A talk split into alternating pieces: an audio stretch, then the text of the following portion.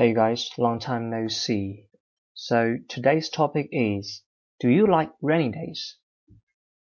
Well, it really depends. Sometimes I'm really keen on rainy days, and I am really enjoy the fantastic feeling when I am sleeping in my own bedroom and listening to the rain outside. At that moment, I really feel peaceful and comfy.